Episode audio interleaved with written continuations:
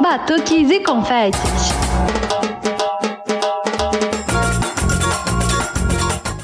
Olá, pessoas. Aqui é a Nath Fischer do Batuques e Confete. Oi, gente. Aqui é a Gabi Moreira e nós chegamos ao nosso episódio número 103, Nath.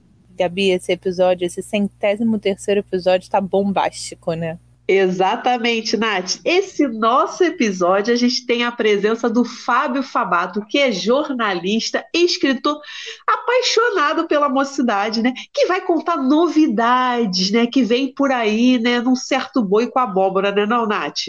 Pois é, Gabi. Aliás, eu acho que esse mundo do YouTube, das lives, está cheio de novidades. Eu já vou adiantar a nossa. Que semana que vem. Gente, segunda-feira, já anotem na agenda, já separem a, cervejinha. Pega a cervejinha no final de semana e guarda umas duasinhas pro nosso papo de segunda-feira, que a gente vai bater um papo sobre a Dona Ivone Lara lá no YouTube do Batuques e Confetes. Então já corre lá, se inscreve. E Gabi, quem vai estar nesse papo com a gente? Nath, quem vai estar tá nesse, nesse nossa live, né? Vai ser o João Cavalcante, né? Que está lançando, né? Lançou né, um CD com uma, uma nova roupagem das músicas da Dona Ivone Lara. O jornalista Leonardo Bruno, que fez o livro né, sobre, as, sobre as grandes damas né, do samba, né? E a Dona Ivone Lara entre elas. E também a Thaisa Menezes, que é presidenta da ala de compositores da o Acadêmicos do Cubano. Então, gente, é um trio assim de peso para a gente falar sobre essa grande dama do samba. Gabi, confesso que estou estudando tudo, estou relendo o livro do Leonardo Bruno né, sobre as mulheres no samba. Tô relendo a parte da Dona Ivone Lara. Tô estudando muito para essa live que eu acho que vai ser muito legal. Olha, eu também. Eu também tenho um livro aqui da Dona Ivone Lara. Tô dando, fazendo aquela leitura que eu já tinha começado, aquela coisa. Comecei, parei, comecei, parei, que eu gosto de ler aos poucos, né? Livro de não ficção, né? Mas eu também tô estudando muito. E, Nath, olha só, vamos segurar aí essa emoção, né? A gente sabe que você é muito fã do João Cavalcante, mas vai dar tudo certo nessa live, não vai, Nath? Gabi, eu sou fã da família toda. Eu sou apaixonada pelo Lenínio. Adoro o trabalho do João também, trabalho solo dele, trabalho dele da época de Casuarina. Fiquei muito chateada que eu não consegui ir no show que teve no Circo Voador do Lenine com o Bruno, né, que é o irmão do João, outro filho do Lenine também. Assim, eu sou fã da família toda, confesso. Então, Tá? Pessoal, vamos botar na agenda segunda-feira que vem, dia 12 de setembro, às 8h30, no nosso canal do YouTube. E enquanto né, não chega no dia 12, né, a gente vai para o nosso quadro História com Confete. Né? A gente vai receber a dupla dinâmica lá do Fábio Fabato, lá no Boi com a Abóbora, que é o João Gustavo Melo, né? E ele vai contar uma história que ele virou guarda de trânsito. Não, não, gente, é isso mesmo que vocês entenderam. Mas deixa o João contar. Fala aí, João! História com confete. Olá, galera. Entre batuques e confete, estamos aqui de novo para contar causos da avenida, né? Meu nome é João Gustavo Melo e tem uma história muito interessante que aconteceu no carnaval de 2008 do Salgueiro, na né? escola da qual fiz parte como diretor cultural durante 19 anos. E naquele ano de 2008, o enredo do, do, do Salgueiro era o Rio de Janeiro continua sendo uma grande homenagem à cidade, tudo. E tinha uma pegada muito também contemporânea, né, sobre o Rio de Janeiro. E teve uma, uma situação que uh, a gente foi vestido, né? A diretoria da escola foi é, fantasiada, entre aspas, e a roupa escolhida foi de guarda municipal, que era uma homenagem ao pessoal que mantinha, é, que mantém até hoje, tenta manter aquela ordem na cidade e tal, parará, enfim. Aquelas discussões todas. E estávamos lá, nós lá, de guardas municipais, e o desfile foi muito legal, assim, no, no, no, no dia oficial, Choveu muito, foi um carnaval muito chuvoso 2008, mas o que aconteceu realmente de interessante aconteceu no desfile das campeãs. Que o Salgueiro foi segundo lugar, uma colocação muito boa, assim, considerada na época para a escola. Foi, é, a escola estava bem desacreditada depois de 2007 ter ficado é, em sétimo lugar por Candaces, né, que era um, foi um desfile maravilhoso. Em, em 2008 a gente consegue essa essa vaga nas campanhas já em segundo lugar. E foi interessante porque é, ao chegar na avenida a gente tinha muito pouco tempo para montar as alegorias é, e a gente estava é, concentrado ao lado do Balança Mas Não Cai, que é o setor é, que fica ali próximo ao Campo de Santana, enfim. As alegorias estavam lá colocadas, né? E a escola seguinte também se concentrou daquele lado, ou seja, a gente tinha muito menos tempo de colocar as pessoas sobre as alegorias e, enfim, fazer toda aquela montagem que é muito demorada. Quem já viu concentração sabe como é difícil você colocar pessoas em cima de alegorias. E, e, tem uma rua de grande circulação, que é a rua do Hospital Souza Guiar, que vem do centro do Rio, que vai em direção ali à, à Cidade Nova. É, e, e, essa avenida estava aberta, ou seja, os, as alegorias de Salgueiro não poderiam passar, né? E o pessoal do, do, da Guarda Municipal não tinha ninguém lá, tava todo mundo abandonado e tal, tava o pessoal do trânsito também, ninguém tava fazendo. Tava simplesmente o trânsito aberto e do jeito que estava a avenida, o fluxo seguindo e, e a escola anterior já desfilando e a gente não conseguia passar com as alegorias, né? Até que e a gente bateu um desespero terrível, né? Porque a gente tinha muito pouco tempo para para montar, né? Para essa montagem. A partir disso, a gente teve uma ideia, eu tive uma ideia solitária de olhar para mim mesmo, olhar para minha roupa e dizer, pô, sou um guarda municipal. Então, minha fantasia de guarda municipal, então o que, é que eu vou fazer? Eu vou parar o trânsito. Aí parei o trânsito da rua perpendicular a Presidente Vargas, né, de onde os carros estavam vindo, e falei com, com o diretor, puxa as alegorias, puxa as alegorias. Até que, e as alegorias vieram, o comboio todo veio e tudo, para a gente ter tempo de montar. E quando um, um, uma pessoa né, da Sete Rio, da empresa de trânsito, me viu fazendo aquilo, olhou assim, achou estranho e foi para cima de mim perguntar quem eu era e tudo. Eu disse: Não, deixa passar a alegoria, deixa passar a alegoria. Ele: Não, não pode fazer isso e tudo. Ele estava quase já se exaltando e tudo, é, quase levantando voz de prisão para mim. E eu saí correndo assim pela, pela concentração, fugindo deles, né? mas é, com medo danado, né, daquilo dar algum problema para mim. Mas enfim, o bom da história é que não aconteceu nada, é, acabei conseguindo escapar ali, me camuflei na, na, concentração da escola e as alegorias conseguiram passar tempo. Se não tivesse acontecido isso, estaríamos até hoje lá, o fluxo do trânsito rolando e, e o Salgueiro ser titular nas campeões do Carnaval de 2008, né? Muito pouco tempo de montagem de alegoria. Então essa foi uma das histórias de concentração né, que a gente tem naquele ano. Ó, um grande abraço para todo mundo aí e sou fã de vocês, tá? Um abraço. Meu Deus, João, eu juro que eu tô visualizando a sua cena correndo depois disso tudo. Mas sabe o que me lembrou, Gabi? Há um tempo atrás, aqui perto de onde eu moro, tinha um moço, uma pessoa em situação de rua que ficava aqui, né? que toda vez que engarrafava por causa da, dos ensaios da Vila no 28, ele ia pro meio da rua ficar apitando para botar ordem no trânsito. Eu vou te falar, botava mais ordem no trânsito do que muita gente. Olha, Nath, realmente, assim, tem uma galera que tem aquela visão do trânsito, né? Uma vez eu estava indo para o centro da cidade, era para comprar alguma, algum tecido, né? Para alguma roupa de baiana, né? E aí fui eu e uma amiga minha, cara, tinha um cara da Sete Rio, que é, ele estava construindo, acho que era aquela obra lá do VLT, não lembro exatamente, era alguma coisa ali no centro. E aí, aí tinha um cara da Sete Rio brigando com outra e eles querendo desviar o trânsito, né? Aí um dos caras da Sete Rio falou assim: Deixa que eu fico aqui. Aí ele ficava toda hora Zona Sul, Zona Sul, Zona Sul, Zona Sul. Aí eu fiquei, eu e uma amiga juntos, a gente, meu Deus, esse homem vai ficar o dia inteiro falando isso. Mas enfim, né? A gente acabou passando tudo. Mas tem a galera que consegue organizar. Espero que ele tenha conseguido organizar esse trânsito, entendeu? Então eu acho que é, é isso, né? Então, pessoal, carnaval, já fica aí a dica, ó, arranja uma roupa aí, uma fantasia de guarda municipal, entendeu? Eu, como baiana, é muito mais fácil, é só eu passar com aquela minha saia que todo mundo para pro, pro atravessar. Então, eu posso dizer que eu sou uma mulher de parar o trânsito.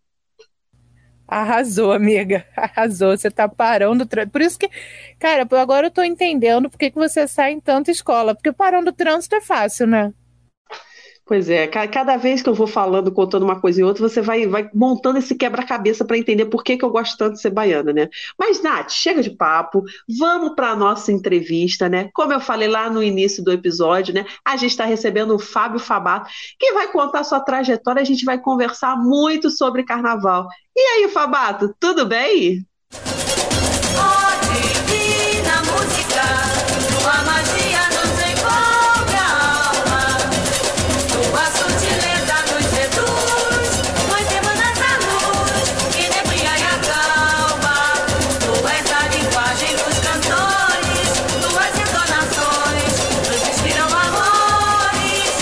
Gabi, e aí, Nath, tudo bem? Prazer falar com vocês.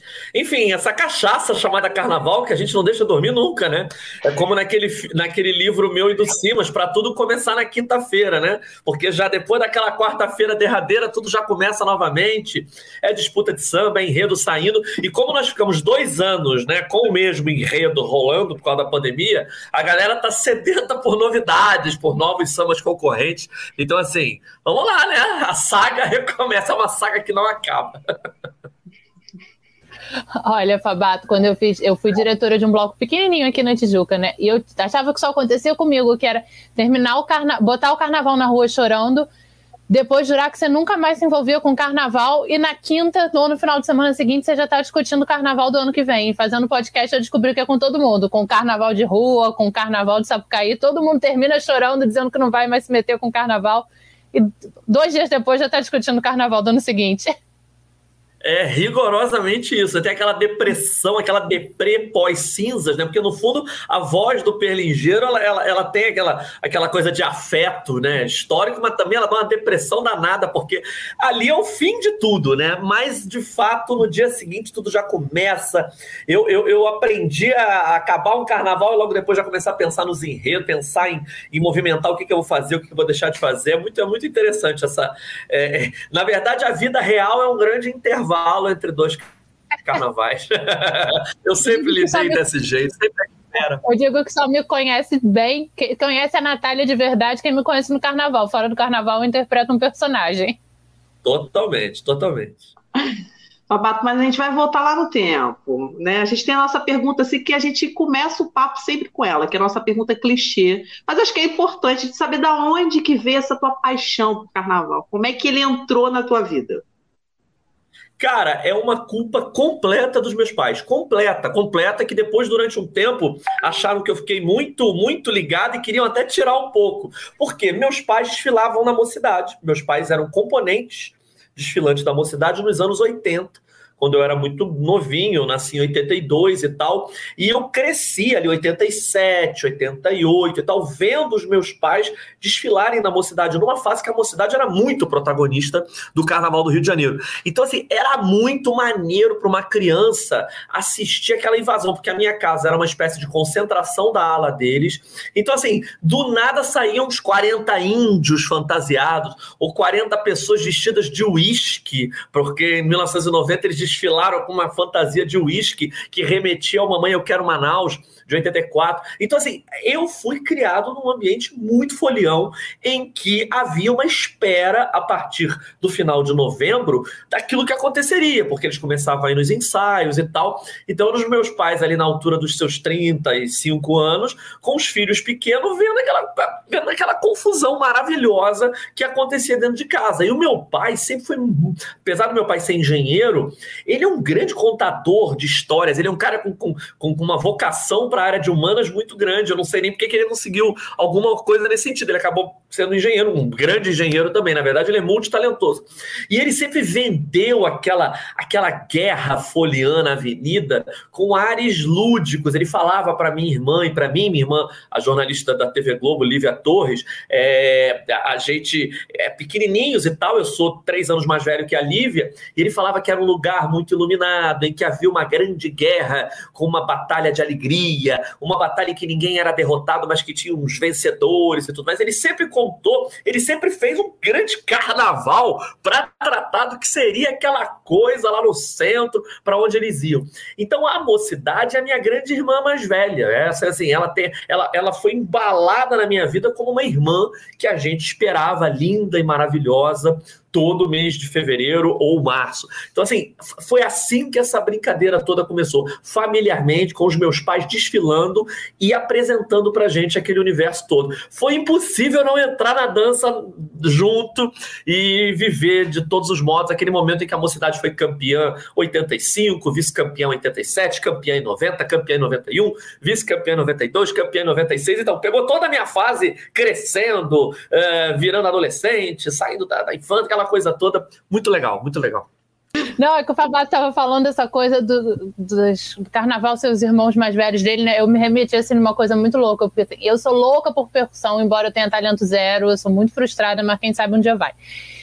E eu lembro, as minhas primeiras lembranças de carnaval são meu pai, que tinha um bloco com os amigos em Guapimirim, assim, um bloco que dava a volta na rua quando conseguia. O auge da carreira dele foi um dia que o, o Elimar Santos tinha uma casa lá na rua. E aí, no Réveillon, ele chamou eles para entrarem na casa com o bloco lá, depois de sei lá que horas. Ele fala: foi o auge da minha carreira de percussionista. Eu toquei na casa do Elimar. Elimar Mas era o meu. Agora você falou, falei, gente, aqueles instrumentos eram meus irmãos mais velhos, porque eu tenho foto minha pequenininha, assim, com uma caixa que parecia um surdo, que era do meu tamanho, e eu batendo. Hoje, por, por coincidência, eu estava falando disso na terapia que as minhas lembranças de carnaval são todas ligadas à percussão, assim, principalmente no início. Depois tem fantasia, essas coisas, né? Mas no início era percussão. É muito, é muito legal. Assim, eu, a gente tinha, né? Eu e a Lívia, minha irmã, tínhamos a mocidade como uma irmã mais velha. A gente cuidava dela. A mocidade, o, o, o, carro do meu pai tinha adesivo do Flamengo, que nós somos todos flamenguistas, e um adesivo da mocidade. Era um adesivo do Flamengo de um lado e um da mocidade do outro. Esse culto a instituições populares e tudo mais é uma coisa que eu acho que é, é, eu não sei como é que funcionava na Zona Sul na época, mas que na Zona Oeste, na Zona Norte acontecia muito. E eu sou cria da Zona Oeste, eu sou de Jacarepaguá e tal, hoje moro em Botafogo, mas sou de Jacarepaguá. Então, assim, é, a mocidade era presente demais o ano inteiro. Os meus pais pagavam carnê de fantasia, ou seja, eles pagavam mensalmente a fantasia que chegaria lá no início do ano. Eles começavam, essa coisa de um carnaval logo depois do outro, em março eles já estavam pagando a fantasia do ano seguinte com um carnezinho de papel, sabe assim, uma época pré-cartão de crédito, que não existia, Pix, não tinha nem sonha isso. Eles pagavam com cheque e tudo mais, e tinha o carnezinho. Era muito legal e era e, era, e pra gente aquilo era muito bacana. Foi, foi concebido desse jeito, o amor pela cultura popular e tudo mais. Então, nossa, então nas minhas melhores lembranças, eu brinco que o Renato Lage é o segundo Papai Noel da minha vida, porque assim, tinha o Papai Noel real, o de 25 de dezembro e tudo mais, e o Papai Noel do Carnaval, que era como o Renato Lage ia vestir a mocidade, como ele ia fazer a mocidade aparecer na avenida, sempre tão bonita, é, sempre tão concorrente aos títulos, porque, além de tudo, eu peguei uma fase que a mocidade era danada, né? Ela disputava o título quase todo ano. Fabato está falando desse, dessa coisa da família, né? Galera aqui no podcast já, já, já tá careca de saber, entendeu? Do que a minha família se conheceu no barracão de escola de samba. Meu pai fazia carro alegórico e minha mãe era cozinheira do barracão, sabe? Eles se conheceram, eu sempre fico na dúvida, mas eu ontem tirei a dúvida, perguntei meu pai, que eu, ele me fala, cinco minutos depois eu esqueço, né? Eles se conheceram no barracão do Salgueiro, mas eu quase nasci no barracão da Mocidade, quando era linda ali na, na Praça 11 e tudo, né? É, então Júlio, eu tenho. Júlio eu... Rua Júlio do Carmo. Isso, exatamente, ali mesmo. E aí eu tenho essa, esse envolvimento, sabe? Eu acho que basicamente assim, eu cresci também nisso, né? Minha mãe depois virou peruqueira, fazia peruca para a escola de samba. Então eu cresci vendo cabelo pela minha casa, entendeu? Fazendo roupa. Um tio meu foi destaque e tudo de, né, de fazia roupa também, muitas roupas pro Salgueiro, tudo. Ele até tinha um ateliê quase em frente à quadra do Salgueiro, né? Então, eu cresci nessa coisa, sabe? De ver aquelas coisas se montarem, tudo, mas era muito bastidor, sabe? Aquela... Meus pais acabavam não desfilando muito, e quando eles desfilavam era com a galera do barracão, né? Porque eles estavam ali naquele pessoal, assim, ajudando, né? Mas é, é, é muito engraçado esses signos que a gente tem, né? Esses símbolos, né? Quando a gente tem a infância, né? Que a gente vê tudo. Cara, minha vida toda é baseada, assim, no carnaval. É, é impressionante isso, né? Eu acho que tem aquele, aquele, coisa mágica também, né? Eu acho que quando era criança, assim, era uma coisa muito mágica para mim. Acho que para você também, né? Que você falou assim, acho que era muito é mágico, isso. né? Exatamente isso. É um universo muito, muito especial. Mesmo é parte da minha infância, parte da minha formação. Eu posso, de coração, a partir de 1986, quando a minha irmã nasce, lembrar de todos os, de, de, de todos os momentos, eu, eu sei exatamente onde eu estava em cada carnaval. Em cada. Então, assim, onde você estava no carnaval de 92? Eu vou me lembrar do momento em que eu cheguei na casa do meu tio e os meus pais estavam indo desfilar na mocidade e de repente a Estácio de Sá entra, ela era a terceira escola de segunda-feira e eu estava esperando um desfile legal, porque eu já gostava da Estácio também e tal, mas não esperava que a Estácio fosse fazer aquele arrebatamento de avenida e, por conseguinte, tirar o tricampeonato da mocidade, que na minha cabeça, do garoto de 9 anos de idade, era certo. E eu tinha aquela certeza em infantil de que eu já era um grande comentarista de carnaval, que eu sabia tudo e já sabia que a mocidade ia ganhar e bababá, e de repente a Estácio ganha e tal. Então, assim, eu posso de coração dizer para vocês cada lugar. Eu sei exatamente o sentimento da chuva que eu peguei na Sapucaí em 2004, no ano do Paripense da mocidade. Eu sei tudo que vocês possam imaginar. Então, a minha vida ela é toda muito calçada em momentos que eu vivi o carnaval. Eu, eu, eu digo sem assim, nada do que eu contar para vocês vocês que eu vivi no carnaval será eu estou inventando, fazendo, mistificando, aumentando. Eu sei rigorosamente onde eu estava desde 1986 sempre. É uma loucura. Eu adoro essa loucura, mas é uma loucura que eu adoro.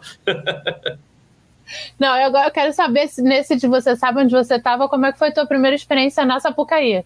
Então, a minha experiência na Sapucaí foi uma coisa muito engraçada, porque parte, primeiro, de uma frustração. Eu sou muito flamenguista, como toda a minha família, e quando a Estácio de Sá disse que ia homenagear o Flamengo em 95, eu pedi para o meu pai para que eu pudesse desfilar na Estácio.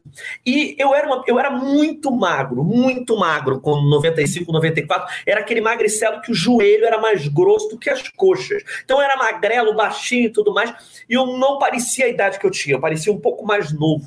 E aí, quando eu cheguei lá, era uma ala e tudo mais. E aí, o dono da ala me olhou com uma cara de desprezo, no sentido assim: esta criança vai desfilar, mas não vai desfilar mesmo, não. Hoje não é dia da Mirim, queridinho. A Mirim é outro dia. Na minha ala não entra. Cara, aquilo foi a frustração. Eu me lembro que eu saí chorando da porra lá do ateliê do cara. Falei, puta que pariu. E meu pai viu aquela frustração toda. E curiosamente, no mesmo dia que o cara me deu esse não, tinha um bloco na Barra da Tijuca chamado Enxuga Barril. O nome do bloco era Enxuga Barril da Barra da Tijuca. Que aí a família toda ia sair e tudo mais.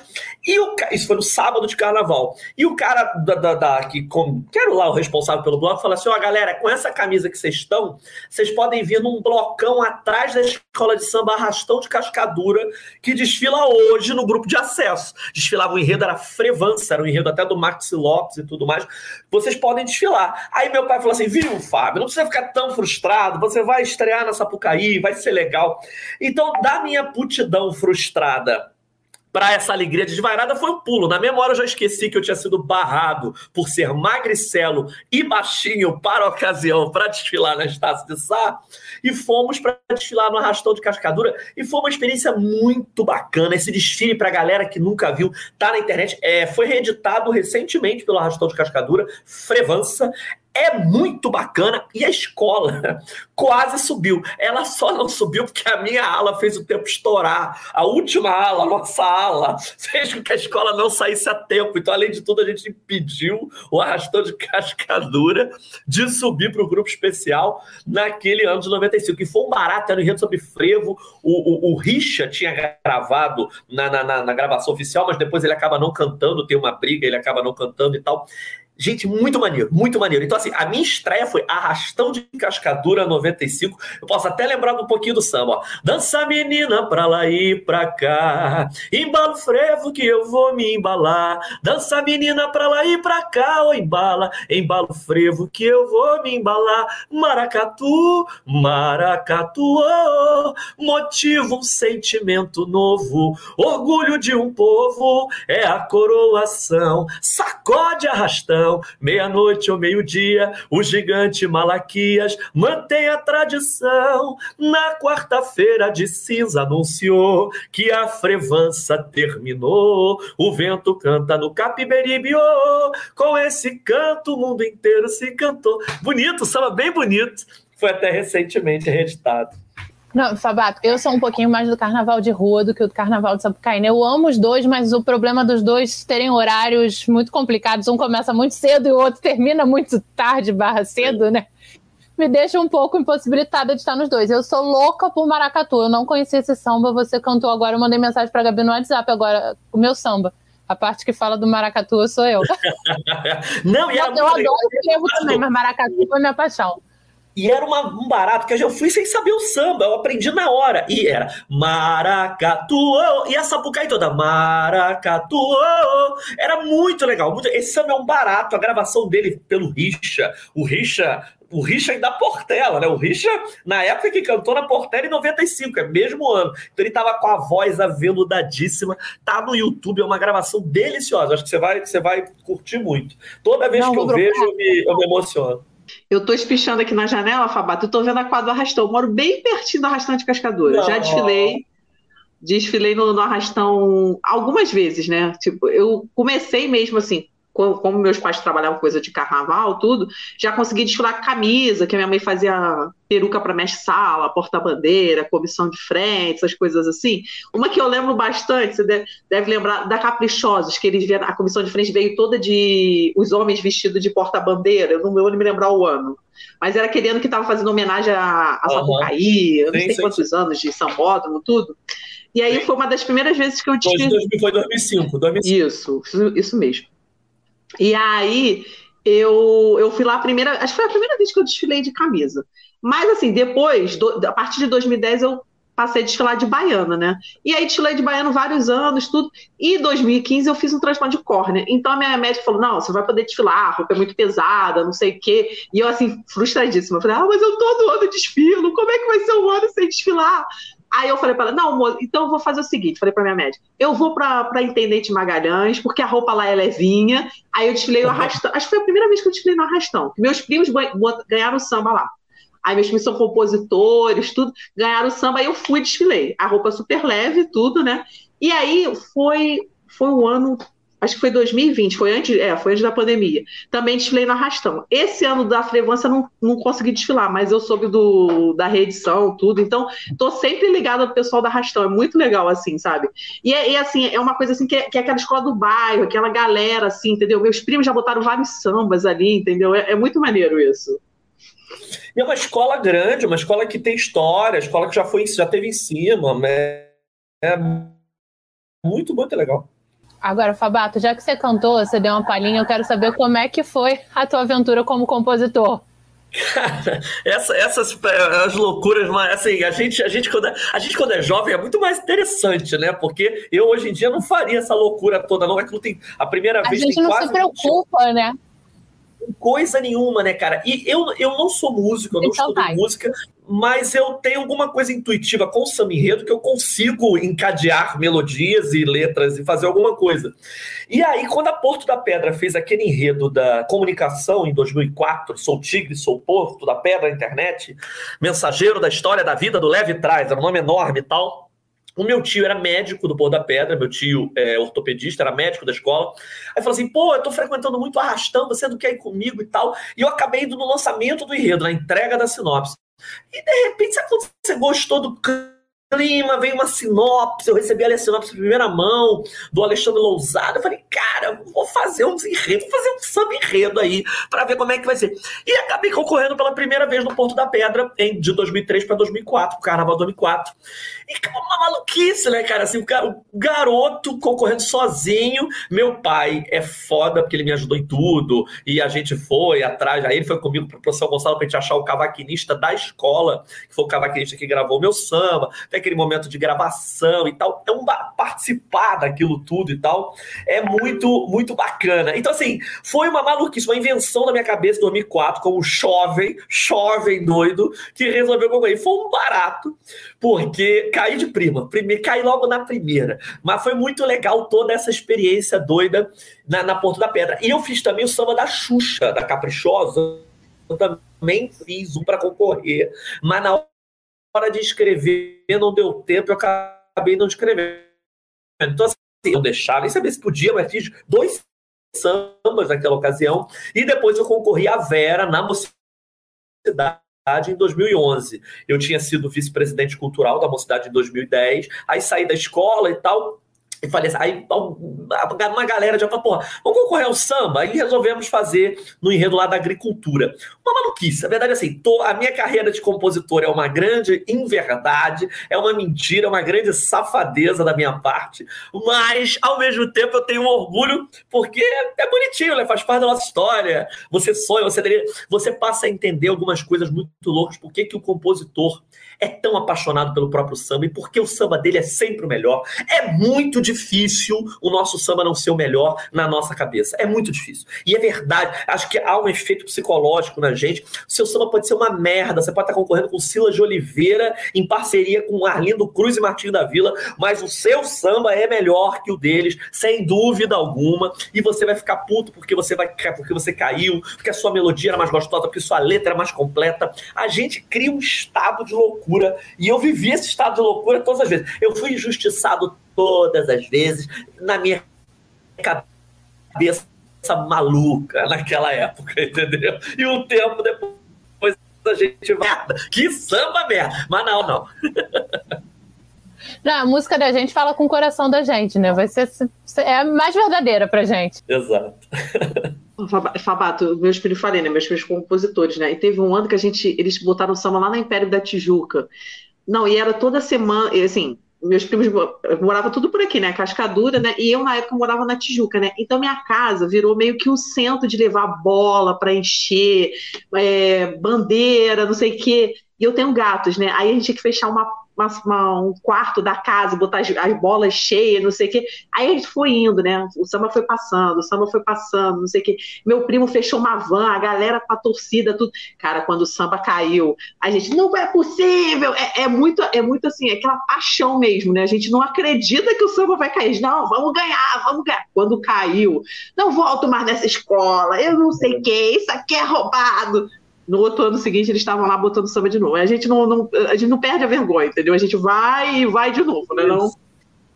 É que nem o salgueirense. É eu digo isso, que eu não é conheço é um salgueirense que quando chega no final do carnaval o salgueiro não foi roubado. Assim, meu, meus, a padrinha e a minha madrinha eram salgueirenses roxos, assim, roxos de ligar para os mangueirenses que eles conheciam para brigar durante o carnaval. E todo ano era a mesma história. Nunca mais assisto isso. Roubaram o meu salgueiro. Falei, gente, mas todo ano roubam um salgueiro? É só essa escola que é roubada? É tudo, é, é tudo é só essa escola, todo ano. o meu avô ainda era vascaíno. É muito eu legal. colou, coisa. Aí eu falava, cara, você tem o, o, time e a escola mais perseguida, né? Porque pro vascaíno ele é sempre prejudicado e a escola para você também. Não, e o Salgueiro, que o Salgueiro é uma escola campeoníssima, mas é impressionante como ele demora a ser campeão, né? O Salgueiro, o Salgueiro não é tipo Mangueira, que é campeã toda década, Beija-Flor, que é campeã a cada três anos. Não é assim, né? O Salgueirense tem uma saga com essa coisa de títulos, então, para eles, de fato, tem essa, esse sentimento meio Vasco da Gama, de estar de tá, de tá é. por baixo, aquela coisa toda. Quando o Guilherme teve aqui, eu até brinquei com ele. Falei, Guilherme, desculpa, mas para mim, eu adoro Salgueiro, é pertinho da minha casa aqui, vou sempre, mas o Salgueiro é o Vasco do, do, do da escola de samba. Não por ser vice, mas por ser sempre prejudicado. É verdade. E já foi vice pra caramba também, muitos deles não, não merecidos. É, o Salgueiro, o Salgueiro é uma coisa a ser estudada, porque é, se você pegar, sobretudo a fase da Regina, né, merecia merecia ter pelo menos mais uns dois títulos, e de fato a escola acabou não vencendo. É muito, muito. Tá desde 2009, né? A gente é porque o tambor parece ontem, mas já, já são 13 anos, né? Caminhando Falou, daqui a pouco. Pra... isso agora, já tem tanto tempo do tambor. 13 anos, já 14 anos daqui a pouco, né? É impressionante como já tem tempo que o Salgueiro não ganha. E ali na década, nessa década, de, na década passada, né? A década de 10, eu acho que daria para ter uns dois títulos a mais aí pro Salgueiro, sem dúvida. Eu sou apaixonada pelo aquele enredo do malandro. Assim, eu sou vila, não sou salgueiro, mas aquele enredo do malandro, para mim, é é, mas ali Legal. especificamente, esse é coisa de Vascaíno mesmo. Entram campeões e saem derrotados. Ali, ali, ali se cagou todo. O carro apagou na entrada. Ali não tinha jeito. Ali não sabe lidar com esse favoritismo todo pré-avenida. Né? Se é muito favorito antes, desanda. Aliás, a Vila Isabel também é assim. Também. A, Vila Isabel, a Vila Isabel, a única vez, até eu acho que é a exceção que comprova a regra, a única vez que ela entra muito favorita e ganha é 2013, que de fato bastava ela desfilar e ela ia ser campeã. Mas como ela já entrou favorita na Avenida e deixou o título, na, e deixou o título escorrer pela mão, né? Impressionante. Não, tem anos que eu saio aqui, do, eu gosto muito de ir no, naqueles ensaios da 28, né? Eu saio e falo, não, esse ano, cara. Aí quando eu vejo o desfile na avenida, eu, ah, mas na 28 não, tava mais legal. Eu, esse, eu, eu, aí vamos ao crítico de carnaval entrando em cena. O Noel Rosa e o Martim da Vila, eu acho que a escola tratou os dois sem a menor alteza devida na duas homenagens que jogou pela janela. Duas vezes tratou o baluarte do bairro e o baluarte da escola, não mereciam ganhar de modo algum e ela era mega favorita no, no pré, né? Exatamente. O do Noel eu fui a quase todos os ensaios na 28. Do Martinho eu, eu tenho asma, né? Então ainda estava um pouco insegura, assim, com, com a coisa do Covid. Mas o do Noel eu fui a todos. Falava, não, gente, eu lembro de uma ala que tinha, que eles desfilavam na 28 com um leque, assim, eles vinham na 28 arrasando. Eu falava, essa ala vai ser estandarte, eu tenho certeza. Nem apareceu no dia do desfile. É isso. é uma das coisas que eu acho que é um tesão do carnaval também, é a coisa da gente. É, é, um mergulho no abismo, né? A gente nunca vai saber, a gente nunca. Quem, assim, óbvio que a Grande Rio, por exemplo, em 2022, a gente sabia que tinha um grande samba, que tinha uma grande proposta, mas eu acho que nenhum de nós imaginava viver uma experiência transcendental. Aquilo foi um divã coletivo. É, poucos desfiles fazem o que a Grande Rio fez em 22, o que a Mangueira fez em 19, sabe? São esses desfiles que não cabem na avenida, eles transcendem o quesito. Eles são maiores para mim, do que o próprio carnaval, maiores do que a própria avenida. Eles são aquele tipo de. É, é quando a pintura vira obra-prima, é quando a escola de samba vira uma obra-prima coletiva poucas vezes na avenida nós vimos desfiles como a Grande Rio esse ano. E antes a gente até achava que ia dar certo, mas dali a ser o que foi, porra, foi demais. Foi demais. Eu acho que a Mangueira em 19 ainda teve uma questão que acho que por, talvez por eu ser um pouquinho mais da rua me pegou muito, que foi um samba que foi muito cantado na rua, né? Eu não lembro assim, assim eu lembro de cantar os sambas antigos, né? Mas um samba contemporâneo assim do mesmo ano na rua eu nunca vi como aquele da é Mangueira verdade. que até hoje continua. É verdade, que virou inclusive uma peça política, né? Eu acho que é, é, esse, esse samba virou um discurso político, ele virou o bêbado e o equilibrista contemporâneo. É o samba da Mangueira de 19, né?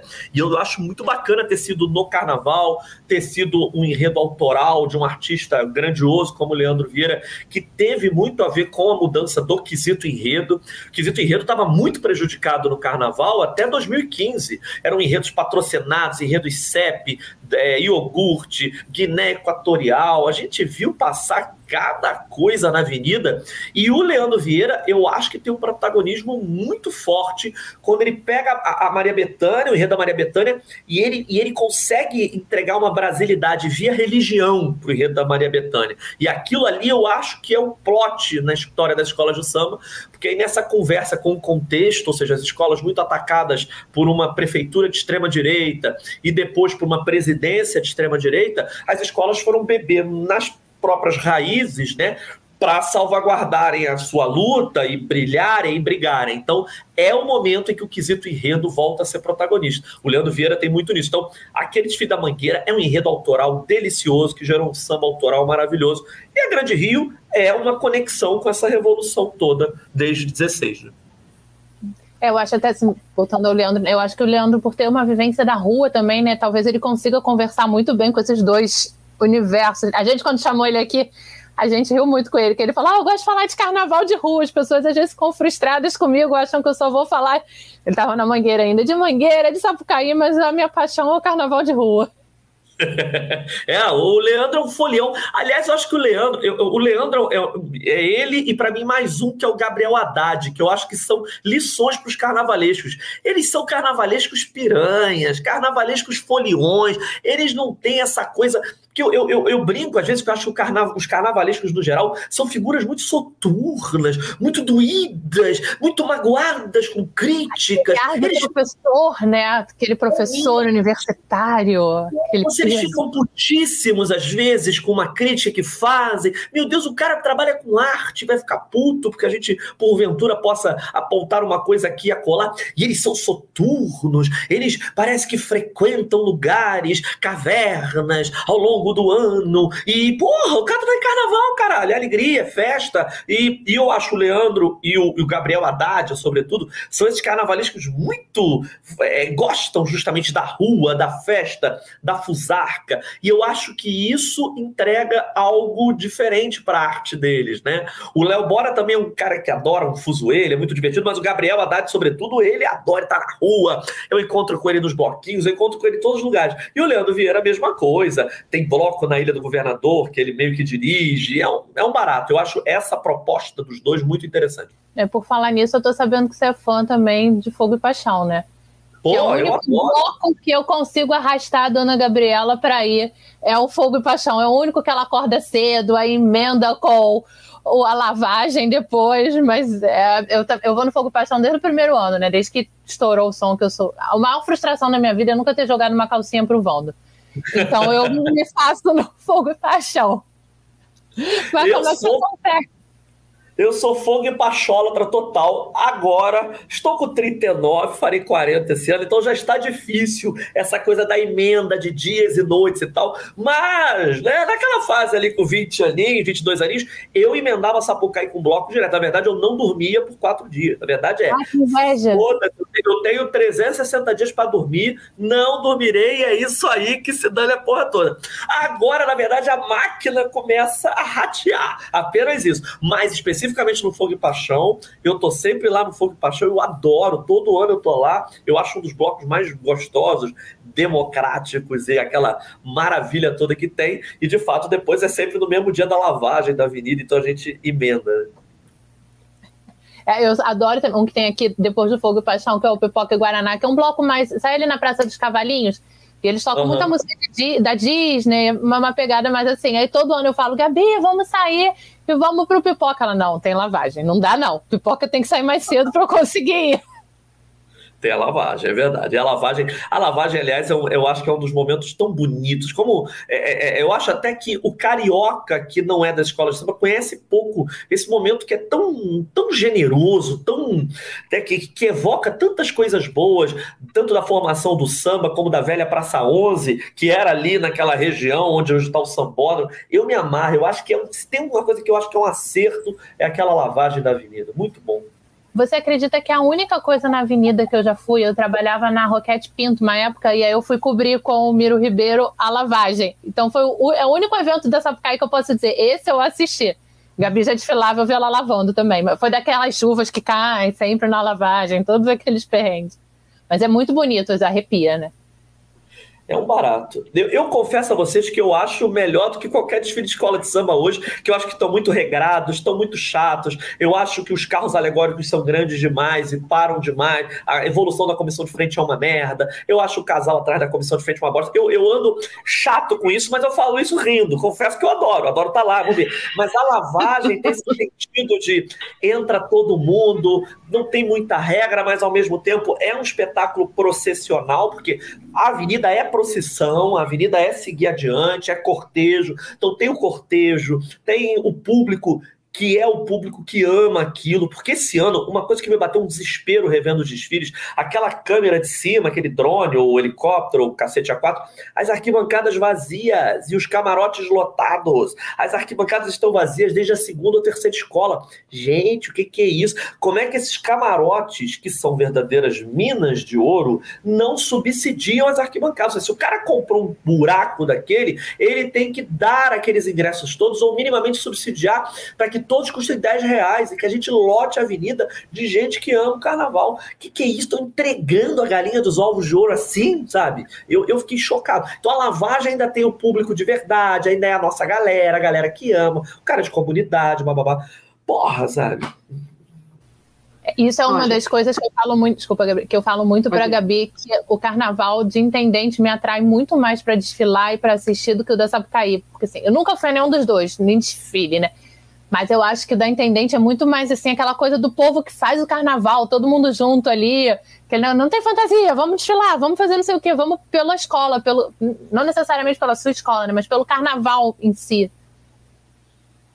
É verdade, é verdade. Eu, vocês sabem que eu sou carnavalesco campeão da Intendente, com uma galera, claro, né? Eu, Leonardo Bora, Gabriel Haddad, nós em 2013 fizemos a Mocidade do Santa Marta e ela foi campeã no grupo, acho que é o D na época, e subiu. Então, assim, a estreia da dupla da Grande Rio foi com uma galera grande de amigos, e entre os quais eu tava também. Eu fiz a sinopse daquele, daquele enredo. Eu acho também que o clima da, da, da, da Intendente, aquilo, aquilo ali é um barato, né? Que, que coisa democrática, coisa de as, as baianas, homem de baiana, umas senhorinhas ficam ali ganhando um dinheirinho para ser baiana em todas as escolas, aquela confusão toda. É impressionante aquilo dar certo dá. Isso é que é o mais legal. Eu sou rata de intendente, Fabato. Desde que eu vim morar por aqui, eu descobri o assim, já tinha descoberto naquela época que eu falei para você, né, que foi o ano do transplante e tudo, mas eu sempre ficava dividida com a Sapucaí. Agora que eu tô morando aqui perto, cara, esse carnaval eu desfilei em 10 escolas lá em Intendente. Ah, e só me desfilei mais porque não dava mais, entendeu? Ela só não me leva para desfilar na Guerreiros Tricolores, é a minha maior queixa dela. Fabato, olha só, eu já falei com o Vitinho lá do Império Serrano, fala a mesma coisa para você. A Vila Isabel é a terceira escola de segunda sou baiana na da, da Vila Isabel. A Guerreiros é a segunda lá de intendente, também no mesmo dia. Não tem como, estar em dois lugares ao mesmo tempo. eu não sou Ivete. entendeu? Não tem como, entendeu? Ah, tem que ter aquela Mas... motinha da Ivete, um corredor expresso para você chegar e unir as duas avenidas. exatamente, exatamente. Mas, é, assim, você até estava falando da lavagem, também, assim, é um negócio que eu não consigo abrir mão. Porque, assim, eu, eu acho que aquele evento ali é muito emocionante, sabe? Eu gosto, assim, sabe, daquele ritual, de encontrar todo mundo. Que é não, exatamente o que você falou, não tem aquele compromisso do desfile, ah, não sai da fila, não sei o que. Ali todo mundo se abraça, e aí todo mundo vem pedir bênção, entendeu? É assim, sabe? É uma troca, assim, de, de carinho, de amor, assim. Eu adoro aquele evento, sabe? Eu acho que tá, tá eu sinto que tá faltando um pouco isso na nossa Sapucaí, entendeu? Tá muito aquela coisa, assim, é um espetáculo maravilhoso, mas tá faltando, assim, sabe? Aquela coisa assim, para você ter o, espaço para você ter a espontaneidade, né? Isso.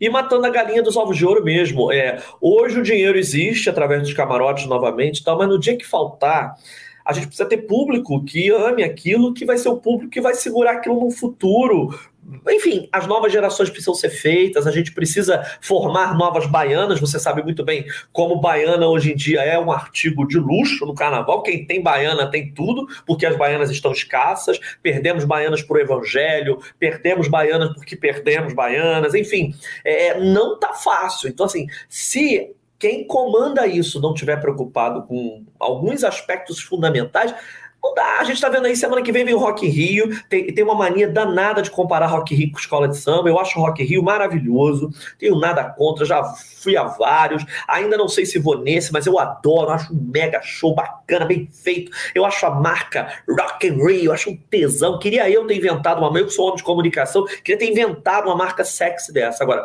Rock Rio é uma coisa, desfile de escola de samba é outra. A escola de samba tem bateria, tem baiana, tem samba enredo, tem samba no pé, tem rituais, signos próprios que não podem ser abdicados nunca. Não pode vir um, um alienígena não sei aonde, mesmo que o alienígena seja filho de um dirigente que é um dirigente que tem importância no carnaval, e resolva dizer que desfile de escola tem que girar no próprio eixo, ou então que, assim, ferir o que é aspecto formador. É uma procissão, tem uma lógica portuguesa católica com saberes africanos, ou seja, é uma procissão que parece uma procissão católica, com bandeiras, estandartes e tudo mais, mas o saber é uma gramática africana africana muito própria, muito peculiar e que diz muito dos orixás. É, o samba precisa ser samba, ou seja, escola de samba tem que ter samba, escola de samba tem que ter bateria, cada bateria toca para um orixá. Ou seja, esses aspectos não podem jamais sair do, do, do, do, roteiro. Ou seja, a gente pode é, aumentar o número de camarotes, a gente pode fazer neon. Eu não gostei da luz. Você pode até mudar a luz, mas eu achei aquela uma merda. Eu voltaria com a luz, porque para mim tem que ser luz de autódromo eu mesmo. Quase caí com aquela luz, Fabato. Jesus Exato. amado. Não, eu acho a luz uma merda. Agora,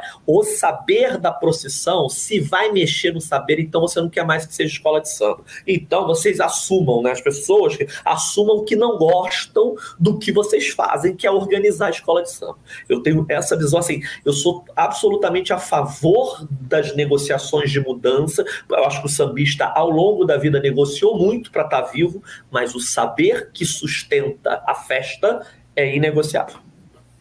É, você estava falando isso, né, Fabato? Eu um pouco meu negócio de maracatu e eu no, na fervência, vou inventar a palavra aqui do maracatu. Eu, um pouco tempo atrás, eu tive o mestre Chacon, que é o mestre da nação Porto Rico, que é a maior nação lá de Recife, teve aqui no Rio para dar umas oficinas. O pessoal do, ele deu uma oficina no Sargento, o pessoal sabe que eu gosto, me chamou. Antes rolou tipo uma palestra com ele, né? Ele falou um negócio que me pegou muito, me chamou muita atenção isso que muitas vezes assim a gente pensa na salvaguarda do patrimônio tudo, só tipo assim, maracatu, né? O maracatu, como é que eu posso dizer assim, o tambor, a parte musical. Mas a gente tem que pensar que aquilo é muito maior. O maracatu é feito para os orixás, são cantos para os orixás. Então a gente não pode, tipo, ah, agora eu vou fazer um maracatu para outra coisa porque eu não quero falar de orixá. Não, gente, o maracatu existe por causa dos orixás, foi feito para aquilo. Eu acho que o samba é a mesma coisa. A gente não pode, em nome de uma preservação, que não vai preservar também, né? Porque vai dar um outro sentido para a manifestação. É, a, a, escola de samba, ela, assim, a gente sabe que historicamente eu tenho, forma, eu tenho uma formação católica, então assim, é, é, eu não estou aqui criticando o catolicismo, é uma parte do Brasil e a gente tem que conversar sobre os processos históricos. Mas a verdade é que o proselitismo cristão católico é, atuou por uma demonização disso, do, do, dos saberes africanos, como uma espécie de controle de corpos mesmo. Foi uma estratégia de poder para controlar as pessoas historicamente, mantê-las em rédea curta, para que houvesse a manutenção de senhores, donos de terras e de castas e de, de, de, do poder no Brasil secularmente. Então, a escola de samba, ela é tão especial e maravilhosa que ela é exatamente uma resposta contra isso, mesmo que por vezes nem ela, a escola de samba, saiba. Mas ela é uma resposta. Por exemplo, teve uma repórter que veio conversar comigo que estava falando ah, que esse ano, né, a mocidade toca para Oxóssi pela primeira vez. Eu falei, não, não, não, vamos lá.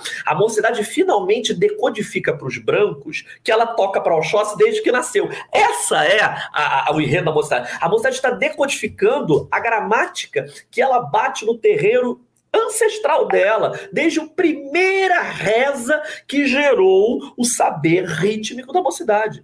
É igual também na Maria Betânia, quando a Mangueira fala, a menina os olhos de Oiá. Pô, a Mangueira esse ano tá ali flertando com Oiá. Não. A bateria da Mangueira toca para Oiá desde sempre. Ela, ela é fundamentada no toque para Oiá, como a Portela toca para Oxóssi. E a gente precisa contar isso às pessoas, porque a escola de samba para sobreviver num período complicado, nos anos 30 e tudo mais, ela precisou negociar com os caras. Então, no, na negociação, ela homenageava personagens brancos, ela homenageava a história oficial, muito em parte para sobreviver. Mas ela dava uma resposta que as pessoas não sabiam, que estava no ritmo dela. No coro, no coro ela estava evocando justamente aquilo que os, que os brancos poderosos sempre negaram, que é a curimba, a macumba, tudo aquilo que o catolicismo catolicismo disse que era demônio, como o Exu, por exemplo, que foi demonizado durante muito tempo. Então, assim, a escola de samba é essa coisa maravilhosa, porque historicamente ela vai dando surra na cara dos poderes o tempo inteiro. Às vezes diz que o poder é legal, outras vezes ela vai criticar. Ela tem essa capacidade camaleônica, mas essencialmente, quando entra a bateria, pum, é sempre crítica ao status quo branco de Brasil. Porra, quando você bate o tambor, você está dizendo uma gramática odiada por quem manda no Brasil há 500 anos. Então já é revolucionário por natureza e por isso que eu acho foda e por isso que eu fico tão emocionado falando, falo com a mão, fico louco. Mas é isso, nós temos isso, nós temos essa coisa transversal que é uma escola de samba. Ela é a transversalidade de tempo, espaço e história do Brasil tambor fala mais alto, né? Eu sou muito. O som do tambor me pega muito alto, muito forte, assim, né? Seja qual for o tambor, eu acho que ele fala por si só. Isso aí é de fato uma, uma gramática de Brasil que querem calar e que está sempre viva e está sempre ecoando as mensagens mais urgentes. É um tesouro, um tesouro. Então, assim, pô, aí vem cá, e a bateria das escolas é chata. Ai, a bateria, não sei o que, querido. Então você não gosta de escola de samba. Então você Ou não então, gosta de cultura Assim, eu não gosto dessa escola porque ela só fala de macumba. Meu amor, você está no lugar errado. Você está escutando uma coisa errada. Você está escutando macumba desde que começou a escola de samba, exatamente. Pô. Você só, só não estava entendendo, não estava traduzido para você. Exatamente. Fábio, você falou sobre essa coisa de negociar tudo, né? E a gente esse ano viu muito pessoal invadindo a pista, né? A galera, né, que não, não tá sabendo o que tá rolando ali, né? Ou tá ali por qualquer outra coisa menos pro carnaval. E eu vejo muito essa diferença lá em Intendente, sabe? Intendente que eu já tô indo uns tempos lá. Cara, entre uma escola e outra, entra a criançada na pista. A criançada fica brincando, joga aquela espuma, não sei o quê. Cara, a escola começa a, a, esquentar, as crianças saem, não precisa ninguém falar, porque a galera ali sabe o que está acontecendo, sabe? Então eu acho que precisa ter uma, assim, uma noção melhor do que da cultura que está rolando ali, né? Eu acho que precisa um pouco mais essa galera, assim, não tô tirando, assim, o camarote é importante, a gente sabe que é importante financeiramente. Mas, cara, a galera ali tem que saber o que tá rolando e tem que ter um respeito, né, por aquilo, né? Cara, que é apaixonante, assim. A gente que vive isso, a gente se apaixona cada vez mais, mas tem a galera que não sabe o que tá rolando, né? É isso, exatamente. É, é, mas é, é, questão de público mesmo. Eu acho que é de fidelização de público. Tem um grande amigo meu que se formou em comunicação comigo que não gosta de escola de samba, não é, não é a praia dele e tal. Mas ele fez uma pergunta, aquelas perguntas que houve de Colombo, que você fica, porra, precisou um cara de fora falar. Qual é o público-alvo de um desfile de escola de samba do grupo especial? Vamos lá. Qual é o público-alvo? Aí a gente pensa, são as comunidades? Não são, porque é caro pra caralho, ninguém pode pagar aquele meio de desfile. É o turista mesmo? Cara, é um sofrimento chegar no sambódromo, gente. Você pode ser, sabe, você pode ser é, saqueado, assaltado, roubado, currado, você pode tudo. Ali, a parte ali da, da do, do, do, do Oh, meu Deus, Presidente Vargas, Central, a, a, estação da Central, você descer pela Central e vir para lá, é uma tragédia, tudo pode acontecer ali, você é arrastão, é uma coisa horrorosa, o turista não tem como. A arquibancada é ruim, vamos combinar, é mal. O sambódromo é uma merda. Com todo o respeito ao Niemeyer, aquilo é uma merda. Aquilo é um equipamento público mal feito. Aquilo ali não é, não tem é, uma proteção histórica. O entorno é ruim. É pro turista? Eu não Eu acho que o cara vai lá pela primeira vez, que se ele não gosta daquilo, no geral é uma experiência que amedronta, que não é fácil. Nós sabemos como lidar com aquilo ali. Então, não há público. O, o carnaval tem um erro em si que ele não tem. Porra, então assim, precisa negociar o que é o público-alvo do carnaval. Eu jamais abrirei mão de que o público-alvo tem a ver também com comunidades. É um mix de turismo com comunidade. Então você precisa fazer conversar. Esses camarotes são verdadeiras fortunas. Esses caras estão ganhando muito dinheiro com esses camarotes que estão substituindo as frisas. Por que esta gente não pode ter uma contrapartida? É papo assim, em vez de você ganhar, vou, vou citar cifras, tá? 10 milhões, você vai ganhar 9 milhões e 500 mil, mas 500 mil irão subsidiar que bancada em cima, que vai fazer, vai ficar cheia até o fim, que vai fazer o cara ficar lá torcendo pela sua escola, e o filho do cara que está está lá vai aprender a gostar disso. Porque a gente precisa fidelizar público. A gente está perdendo público. A gente, como falou, está perdendo baiana, está perdendo passista. É impressionante a demonização do ofício da passista, né? A passista tem que. É, a passista mulher. O passista homem, no geral, é associado ao gay, ponto, de modo preconceituoso, bababá, porque rebola, não é escrotamente fazer isso. E a passista mulher é levada para a questão da sexualidade, ponto. Como se o, o, trançar de pés também não fosse uma gramática própria, porque é uma linguagem. O samba é uma língua, uma língua que não é dita com a língua, mas é uma língua. O samba é uma gramática muito própria, muito gostosa. Você ali, você conta a história do Brasil pelo, pelo, pelo trançar de pés, pelas pernas que se cruzam, pela, por essa distribuição de conhecimento que as pernas é, do brasileiro e da brasileira fazem. Mas a passista é uma mulher nua, portanto, há uma erotização do ofício. Aí você vai no grupo Corpo, você vai ver um espetáculo da Débora Coker, as caras, tá todo mundo pelado no palco lindamente. É, ah, mas aí a, a inteligência branca que escreve nos jornais fala: aquilo é arte aquilo pode, mas a passista não, a passista é o dispudor, ou então é aquela que está ali sambando porque tem a ver com, com a questão da erotização. Não, a gente precisa justamente quebrar todas essas violências retóricas, semânticas e de impressão errada que foram construídas ao longo do tempo por toda essa lógica segregacionista que a gente conversou histórica. A gente precisa dizer que o nosso corpo é lindo, que ele pode sambar à vontade e que aquilo é arte. Eu acho que a gente tem que bater nessa tecla, Gabi Nati. Os próprios artistas do carnaval não sabem que são artistas, caralho. Eles precisam saber e a gente precisa contar isso para eles. Eles precisam também acreditar que são, que a passista é arte, que o cantor do carnaval é arte, que o cara da bateria é um músico único, que o mestre de bateria é um maestro poderosíssimo. E eu falar isso, gente. Ele rege, um, às vezes, um. Às vezes, na grande maioria, muito mais músico do que um mestre, do que o cara que é formado, que é o regente de uma orquestra. Não tirando o valor do regente, mas. E sem ter, muitas vezes, sem ter aquele estudo de música que o cara teve, né? Ele vai, foi aprendendo com a vida, foi aprendendo com a é cultura isso. popular e às vezes eu vejo os mestres de bateria serem esquecidos, assim, que eu fico, gente, como é que pode? A gente, há um tempo atrás, a gente entrevistou um menino que toca no monobloco, Gabriel Lopes, que ele falou um negócio assim que eu achei sensacional. Que os mestres morrem e as bossas morrem com eles. E aí agora ele pegou e ele tá transcrevendo, ele já fez com, acho que com, foi o da mocidade, né, Gabi? Foi da mocidade, foi, Dudu. Foi Dudu. Isso. Agora ele tá fazendo com o macaco branco de transcrever, né? Eu falei, gente, quanto, quanto a gente perdeu que a gente não tem nem noção do que a gente perdeu com isso. É isso, exatamente. É uma filarmônica percussiva que anda. Caraca, é mais difícil ainda, porque essa, esse negócio anda, num dado momento esse negócio recua. Muitas vezes recua de ré, ou entra. Gente, isso é uma Eu conheço músicos formados que, quando foram entrar na bateria, falaram: minha cabeça bugou, assim, eu estava acostumado com outra coisa, até eu conseguir entrar na bateria. E aí você pega o cara ali que nasceu com aquilo. Quando a gente tinha a oficina do Longa, a gente ensaiava na Ra... no Raízes ali no Salgueiro, lá em cima, né? E para mim foi uma escola aquilo ali, assim, porque depois que eu vi que tocar não era muito a mim, eu era jovem também, no primeiro ano achei que eu podia tocar, depois eu fui para produção e para diretoria do bloco. E eu ficava brincando com as crianças quando a gente chegava, tava, os meninos estavam separando instrumentos, estavam afinando, e as crianças pegavam aquilo ali, uns cutoquinhos assim, de 5, 6 anos, principalmente no período das férias, e pegavam um repique que ninguém no bloco tocava o que aquelas crianças tocavam no repique, em outros instrumentos, mas acho que o repique, por chamar, acaba chamando mais atenção, né?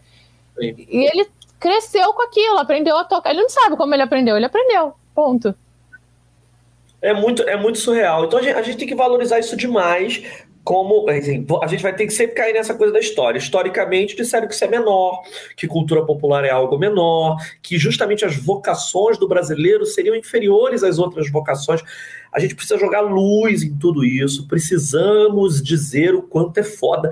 E por que é foda, entendeu? E por que é arte, e porque esses artistas do povo não estão se considerando artistas, eles se consideram, infelizmente, menores.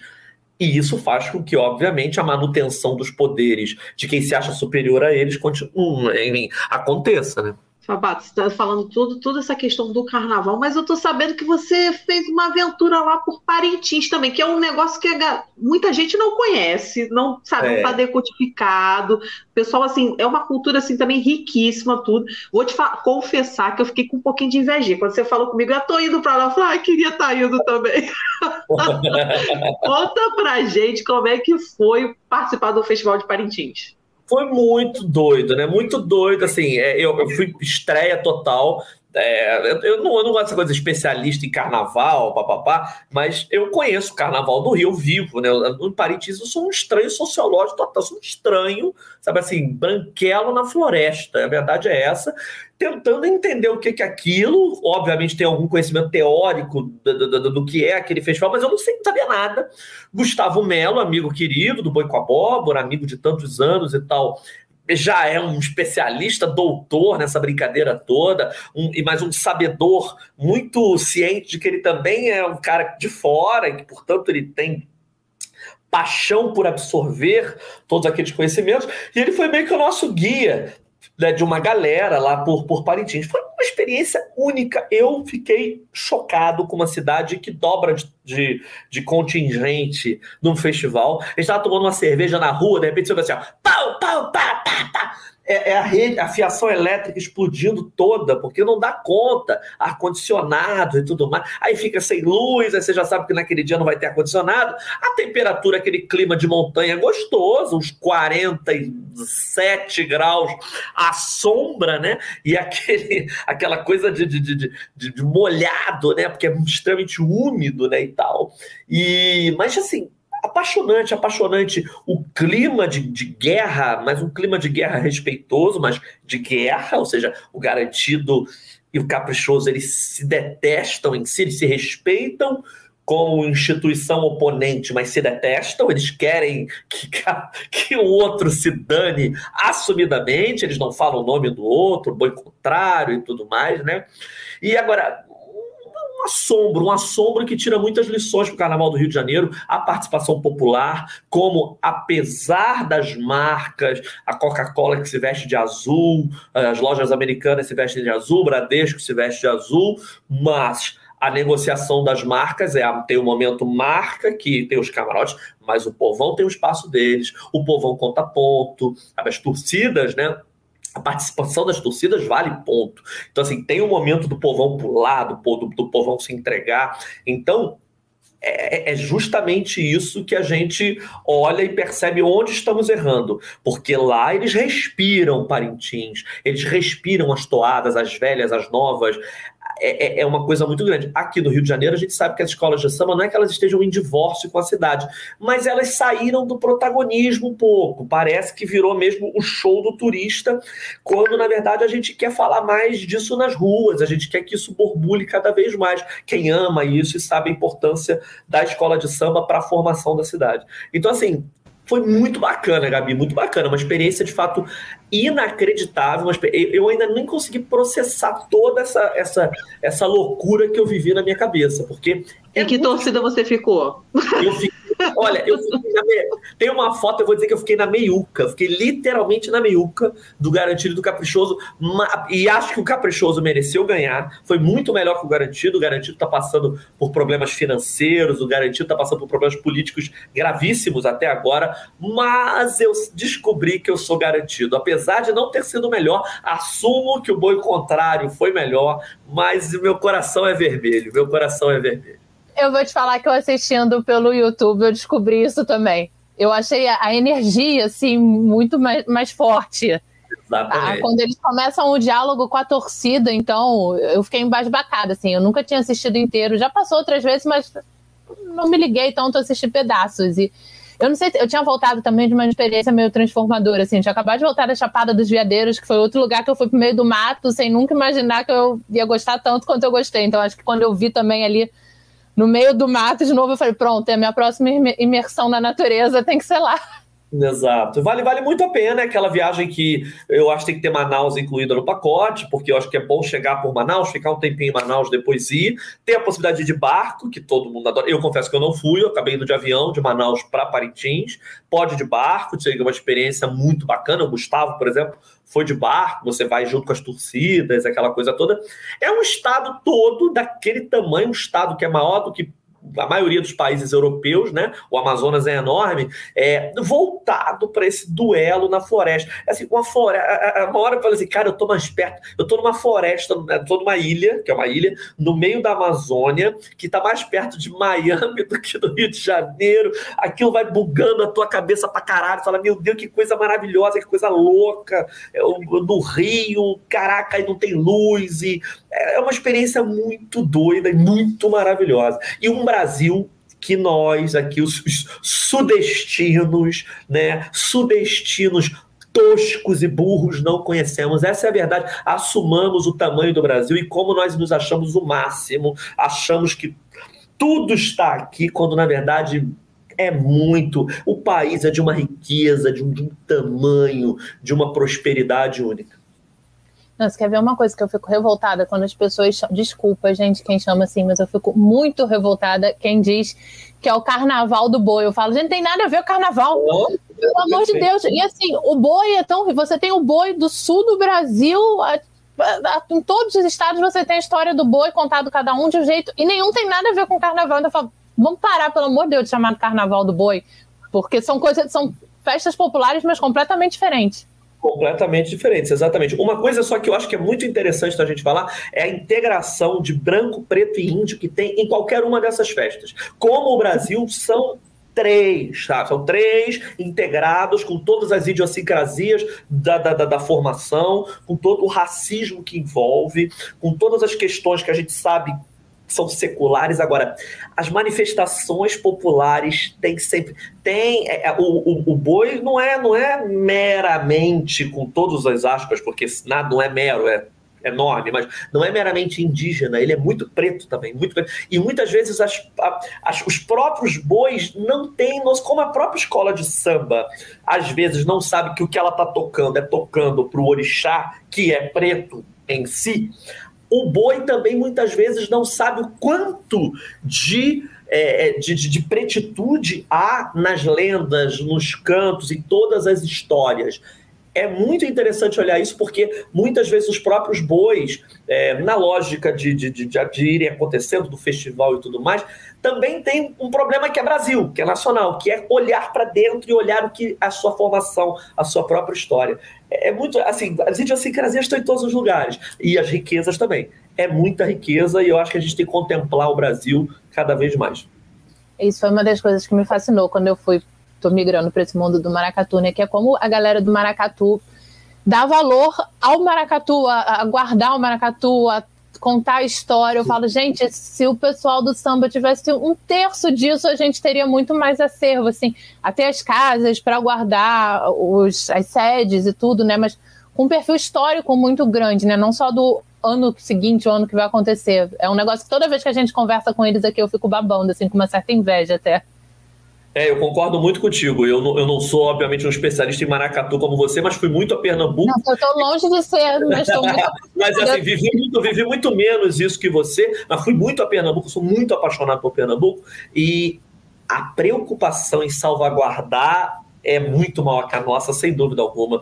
A preocupação deles com tudo o que envolve o carnaval de lá é real, é real. Inclusive numa coisa até sectarista, que, eu, que pode soar sectarista, mas eu, eu acho que para guardar tem que ser isso mesmo, que não podia tocar axé no, lá, porque aqui tem que tocar é, no nosso ritmo. Eu confesso que eu acho, hoje, olhando, eu acho certo, porque há uma invasão comercial que muitas vezes pode degringolar uma história secular, sabe assim? A invasão comercial, ela é perigosa em alguns aspectos, não se trata de um sectarismo maldoso, mas de proteger o que faz arrepiar aqueles paralelepípedos de cada cidade.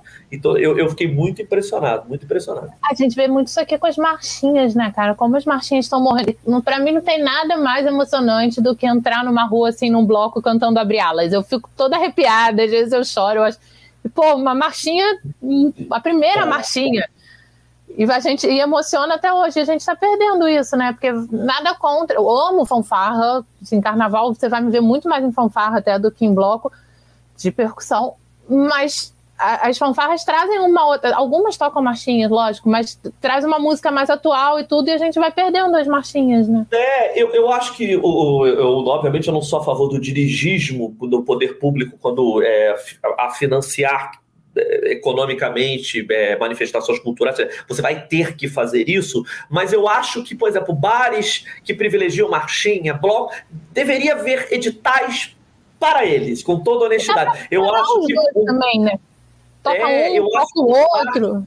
Sim, o bar que tocasse, sei lá, né, provasse que tocou marchinho o tempo inteiro, bababá, ele tinha algum tipo de, de, de, de imposto, redução de imposto e tal. Eu acho que os tributos iam, seriam melhores negociados pela prefeitura, não sei. Mas eu concordo contigo. Eu acho que era preciso é, deixar a marchinha e o samba enredo extremamente preservados de algum modo no Rio de Janeiro. A gente olha o maior museu do samba enredo do Rio de Janeiro Janeiro é privado, é o Maródromo. Se não existe o Maródromo, não tem um museu que preserve um gênero tão importante que diz tanto da nossa vida, que recentemente nos brindou, como você bem falou, com o samba que hoje é um libelo político que substituiu o bêbado equilibrista do Aldir Blanc, entendeu? Então, e do João Bosco. Então, assim, que foi o samba da Mangueira, o samba da Manu, da Cuíca, de toda a turma, em 2019. Então, assim, o, o, museu, o museu do carnaval hoje é privado, é, tem dono, que é um cara maravilhoso, que é o Felipe Trota. Não é um absurdo ter ele, eu acho o Baródromo incrível, mas é impressionante. O absurdo é o poder público precisar existir o Felipe Trota e toda a sua devoção pelo samba desse modo para que nós tenhamos um museu, é um museu privado, sem dúvida alguma. Eu dei muito valor a isso, Fabato, quando eu passei os últimos dois carnavais oficiais em Belo Horizonte, né? Para conhecer o carnaval de rua de BH e tudo. Queria. Sabe quando você quer? Ah, o carnaval do Rio tá muito cheio, tá muito quente, vou ver qual é do carnaval de BH. Eu nunca senti tanta falta de samba enredo, porque assim, aqui às vezes você já tá de saco cheio na rua e fala, caraca, esse samba de novo, não aguento mais, já cantei e eu lá ficava, não vai tocar um samba, gente, pelo amor de Deus, eu já tô indo nem, pro hotel. Nem explode o coraçãozinho, né? nem explode nada, o coraçãozinho. Não vou tomar um corre de felicidade, nada disso, gente, pelo amor de Deus.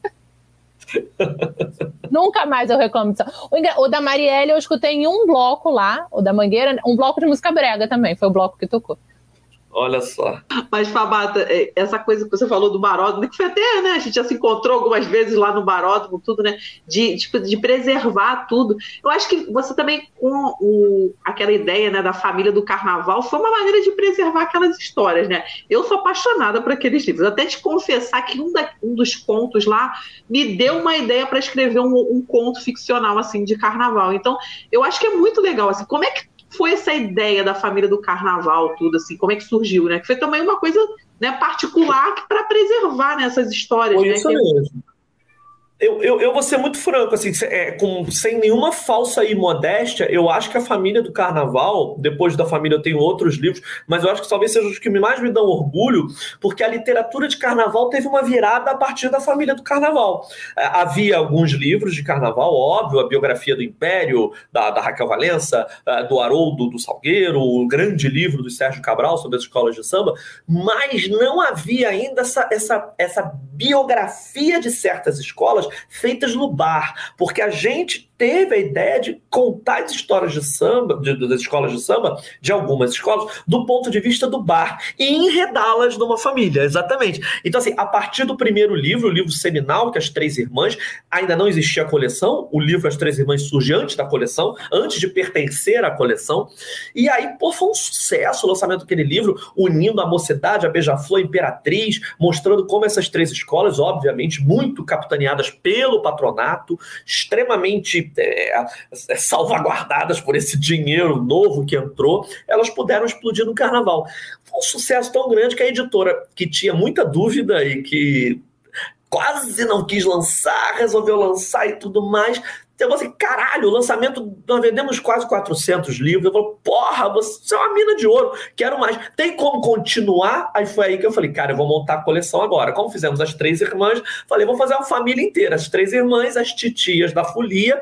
As titias da folia é a brinca com aquele imaginário popular, muitas vezes por causa das brincadeiras populares mesmo, que ficou para titia, ou seja, então, são as escolas que foram brilhar um pouco mais velhas. Elas, elas são, mas elas de cara elas não tiveram protagonismo. A Vila Isabel, da Nath, que é uma escola antiquíssima, que só foi ganhar com 40 e tantos anos. Então, assim, aquela coisa da titia clássica na visão, obviamente, brincalhona da sociedade. Não faltam os gatos para a Vila a Estácio de Sá, né, a Viradouro e a Unidos da Tijuca, que por mais que a Unidos da Tijuca tenha tido lá o título de 36 e tudo mais, ela virou uma grande titia da folia, porque ela demorou a engrenar, ela só foi engrenar mesmo lá com Paulo Barros, anos depois e tudo mais.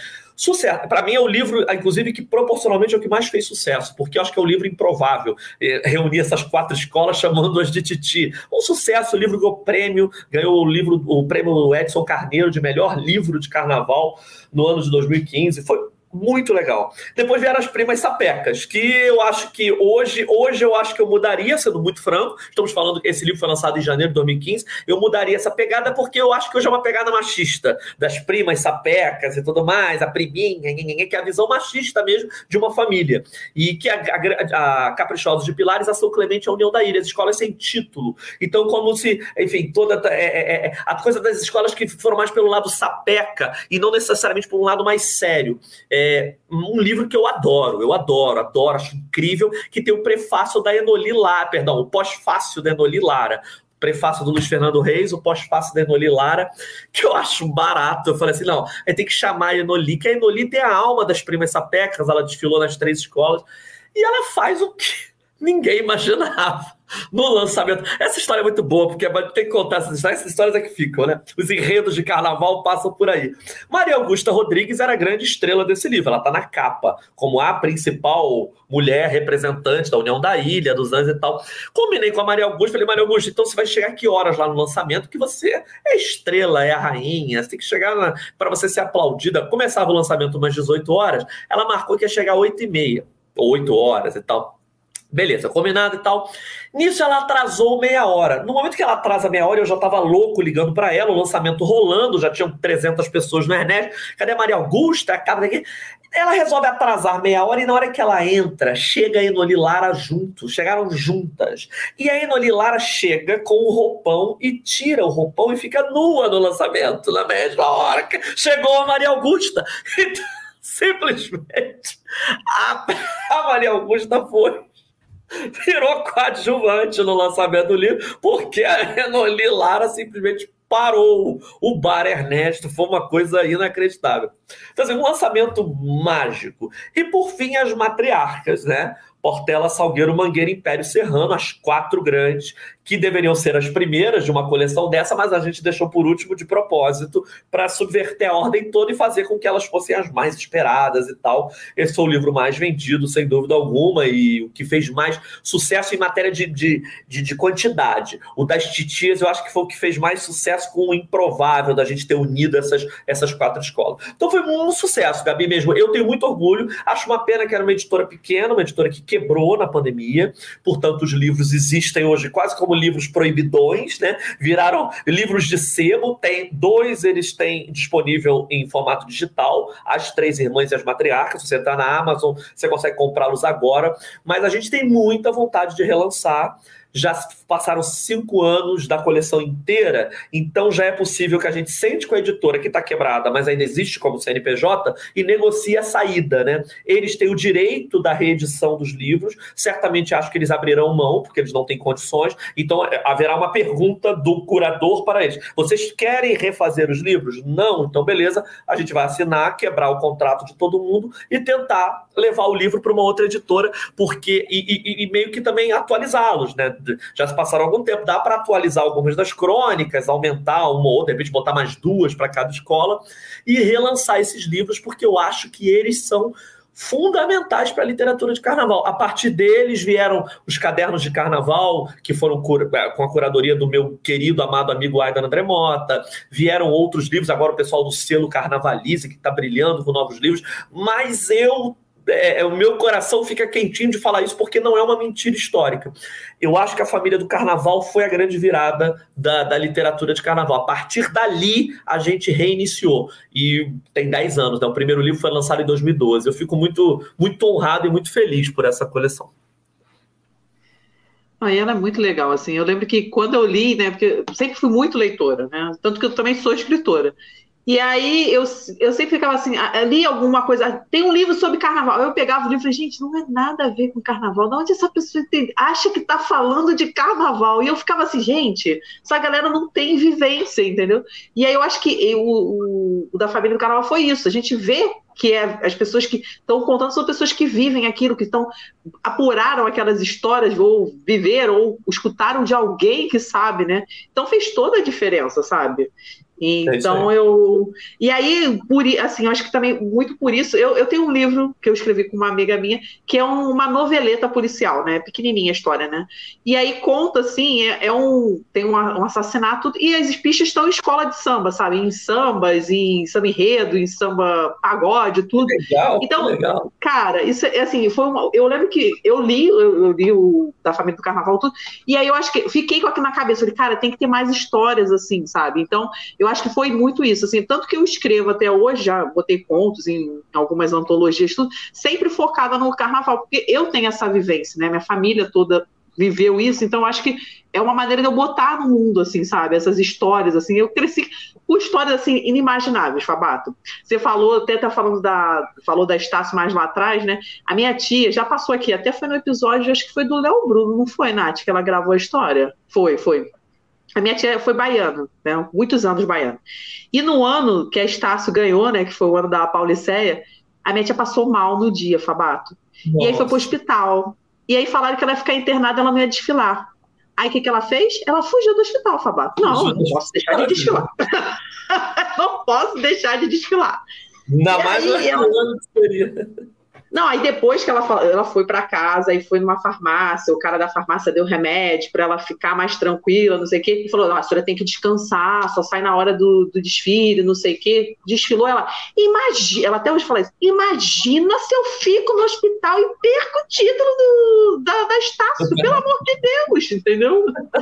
E, então eu acho que é muito isso, sabe? Tem tantas histórias assim de, da família. Tem umas, meu pai que trabalha no barracão, tem umas histórias assim que eu fico, pai, não é possível que isso aconteceu. eu só tô, só tô acreditando que você tá me contando, entendeu? Exato, então, acho que é uma maneira de levar isso, entendeu? Que as pessoas precisam saber. Eu acho que isso também faz uma maneira das pessoas se apaixonarem também pelo carnaval, essas histórias assim, né? É, no, no, geral, eu, porra, obviamente a gente não pode jamais abrir mão da, da, da, da, sociologia, da antropologia, da ciência social, da investigação histórica, com todo o rigor histórico, para contar as histórias de, das escolas de samba. Mas as histórias de bar, as crônicas que envolvem o carnaval, são fundamentais. O João do Rio está aí para provar isso há, há muito tempo, entendeu? De que a gente precisa falar das histórias de rua. E, por exemplo, cara, o Fusca que uh, um jogador da seleção de 70, o Brito, ganhou na Copa de 70 foi um Fusca que trouxe o carro da União da Ilha para um desfile. Porra, isso é bom demais, cara. E isso a sociologia não vai contemplar, mas a gente, a, a crônica carnavalesca contempla, entendeu? É, na mocidade, a Elza Soares e a Remba, que foi a primeira porta-bandeira da mocidade, saíram na porrada no, no meio do desfile, porque a Remba, que já não era mais porta-bandeira, estava ali desfilando, achou, acho que a Elza Soares está atravessando o samba. Vou bater nela. E falei, que, isso? Vou lá e enfiar a porrada na Elza Soares. E ela foi lá e bateu na Elza Soares. Então, assim, como não contar esse tipo de história absolutamente louca, entendeu? Essas histórias que, que, que, perfumam o imaginário, que fazem o carnaval ser mais gostoso. No ano da Viradouro dos Ciganos, o famoso desfile dos Ciganos que pegou fogo, contaram para eles antes, mas olha só, ligou uma cigana, assim, não esqueçam da fogueira. Eu passei tô achando tá faltando fogo. Festa de cigano tem que ter fogo. E simplesmente a direção da Viradouro não levou aquilo em consideração e no meio da avenida o carro pega fogo, entendeu? Um dos momentos mais impressionantes. Eu era guri, eu tinha nove anos, eu vendo. Eu tô falando que eu lembro, eu lembro, eu posso, eu me lembro, eu me lembro a cadeira da sala da minha avó, que eu tava vendo aquele momento, esse momento do desfile, em que o carro alegórico da Viradouro, o carro da Rússia, o carro dos Huskies siberianos, lambe, não no meio da avenida, mas na Praça da Apoteose. Então, assim, essas histórias perfumam demais. Se a gente não disser essas histórias, se a gente não falar que o neguinho da Beija-Flor, o neguinho da Vala, e que em algum momento ele fala: Olha o Beija-Flor aí, gente! E cria seu primeiro grito de guerra, ou seja, são essas histórias gostosas que vão formando é, esse imaginário todo. Então, assim, o livro era fundamentalmente para isso. E eu acho que ele cumpre um papel muito importante, porque não tem nada inventado, aquilo dali não é um enredo, ah, vamos inventar história. Não, todas as histórias são apuradas, são reais. Agora, são as histórias gostosas de bar, que de algum modo formaram o imaginário das escolas. Ah, exatamente, exatamente. Essas histórias são as melhores, assim. O meu, um, dia, um dia você vai conhecer meu pai, cara. Meu pai tem, é, sério, tem umas histórias. Tem, tem um, vou, não vou contar toda, não, porque ele vai gravar ainda aqui pro podcast. Mas meu pai já falou dormindo dentro de um carro alegórico. Essa tipo história é maravilhosa. Melhor é como ele terminou o desfile. Depois que quando eu pedi para ele, ele já, já falei para ele, pai, tem que gravar essa história, mas eu não vou, vou deixar só o suspense aí para você, para quem está escutando, que é maravilhosa. Assim. Eu falei, pai, você pode dizer que você desfilou dormindo, entendeu? Então é, é isso. No, no, no, ano que a, que a Caprichosa homenageou o Chico Anísio, né? É, foi em 84, o, tinha o carro abrir alas, né? Ficar mexendo assim, o Chico Anísio, que era uma pessoa dentro do carro alegórico que mexia.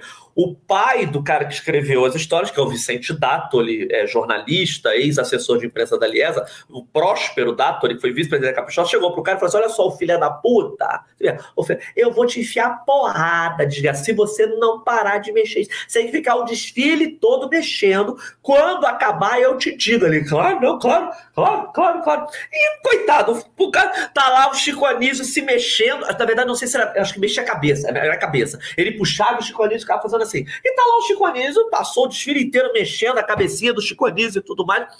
Acabou o desfile é, Frei Caneca, Estácio e isso. Esqueceram de avisar o homem para ele parar, que o desfile já tinha acabado. O homem mexeu a cabeça o do com cãibra já. Três ou quatro horas. Verdade. Aí eu assim: caraca, ele levou tão a sério que ele ia levar a porrada que ele mexendo a cabeça até onde deu. Então, porra, essas histórias são muito boas, né? A gente não pode sair disso. O, por exemplo, o fundador da mocidade, o Ivo Lavadeira, ele, quando comprou, é, ele ganhou um, um dinheiro da mãe, ele era novinho, tinha 17 anos, foi, ganhou dinheiro da mãe para fazer as compras de mercado, resolveu olhar umas camisas pretas e brancas, que a mocidade era para ser preta e branca, mas no sol, depois que ele botou para secar, elas ficaram verdes, aí a mocidade foi verde e branca, mas ela começa preta, comprou umas camisas e fundou um time. Aí tomou uma porrada da mãe e tudo mais. Aí a mãe pegou assim: ah, esse lixo dessas camisas aqui varejou pela janela. A garotada que estava lá embaixo, que formou o time, que formou a moça, assim: cata as camisas. Ainda bem que ela jogou pela janela, porque eles cataram as camisas e o time estava criado. Entendeu? Então, assim, essas histórias são muito legais, cara. Como a gente não contá-las, né? Com certeza, Fabato. Olha, o papo tá bom, conversa tá boa, mas estamos chegando no final da nossa entrevista. Tem um momento que eu não contei para você, porque eu gosto assim, a, a, a, você sentir o momento na hora, entendeu? É o nosso momento de sessão terapia, Fabato. Você tem que Opa. imaginar que você está num divã virtual, respirar uhum. fundo, entendeu?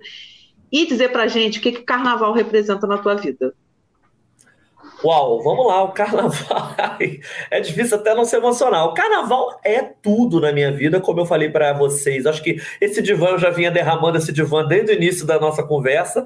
O carnaval representa família, representa abraço, representa a memória mais bonita da minha vida, as memórias mais doces da minha infância. Ah, os índios que saíam fantasiados da minha casa, os astronautas que saíam fantasiados da minha casa, toda vez é, que tem alguma coisa aqui na minha casa, uma reunião e tudo mais, vai ter que terminar em carnaval de algum modo, seja naquela televisão, a gente assistindo a um desfile antigo que já foi visto várias vezes, seja algum samba enredo tocar. É mantra, é religião. A minha religião é o carnaval. Para mim, o carnaval é a maior riqueza que nós temos e graças aos deuses eu pude me, me é, é ser filho deles, me embeber de carnaval, mergulhar nisso convidado pela minha família em algum momento. Então, mesmo, é Porto Seguro mesmo. Toda vez que eu acesso o carnaval na minha caixa memorial, na minha caixa afetiva, eu estou bem. É, ele, me, ele tem uma capacidade de me fazer muito bem. Através do carnaval eu conheci pessoas incríveis que modificaram a minha vida. O carnaval me apresentou o Fernando Pamplona, que é o meu maior ídolo da minha vida, é, é, é, para quem eu pude fazer, é, pude produzir uma biografia dele. Então mesmo, é o acesso das minhas melhores lembranças, memórias e do meu aconchego. Se eu tô mal, eu vou atrás do carnaval. Até rimou, Fabato. Olha, eu tô anotando aqui, porque eu tenho um caderninho que eu vou anotando as respostas, entendeu? Eu, eu quase viro uma terapeuta nesse momento, então tô anotando aqui. Até rimou no final, Fabato. Achei sensacional sua resposta. Mas olha, Fabato, agora para fechar mesmo, a gente queria primeiro agradecer a presença sua. Adoramos conversar contigo. E tem o nosso momento final, que alguém que faz o podcast comigo é super fã de Sandy Júnior, entendeu?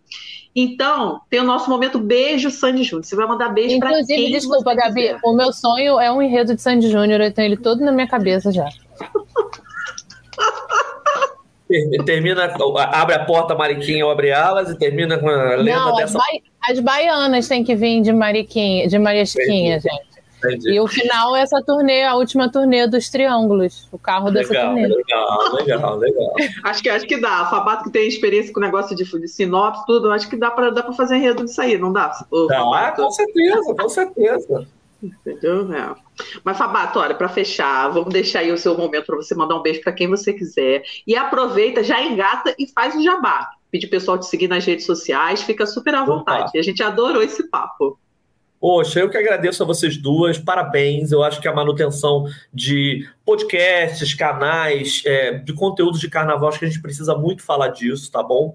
Vou dar um beijo, pessoal do Boi com Abóbora, um beijo pro Gustavo Melo, um beijo para toda a galera do Boi com Abóbora, Rodrigo Hilário, que, enfim, a gente vai voltar por um momento, no dia 13 de setembro, para fazer política e carnaval visando aí as eleições, com esse faltando ali 20 dias para as eleições, a gente acha que é importante mostrar o quanto o carnaval é político, é muito. Ai, não pode escola de samba que fala de política. Escola de samba é política em si, desde a sua formação e a gente quer mostrar demais isso para as pessoas. Então, voltaremos por este momento, dia 13, quem sabe a gente amplia para alguns projetos mais é, à frente. Queria mandar um beijo para dois Magalhães da minha vida: Luiz Carlos Magalhães e Rosa Magalhães. São os famosos da folia, onde eu tenho um aconchego temos uma amizade muito linda. É lá que, de vez em quando, eu preciso deitar no colinho deles para a gente falar de carnaval. E a Luz Carlos Magalhães e Rosa Magalhães, que já trabalharam juntos, ela já foi carnavalesca da Portela quando ele era presidente. E eu tenho uma amizade que se construiu em paralelo, diferente. É muito, muito doido. Para completar, queria mandar um beijo para Selminha Sorriso, outra paixão minha, Foliã.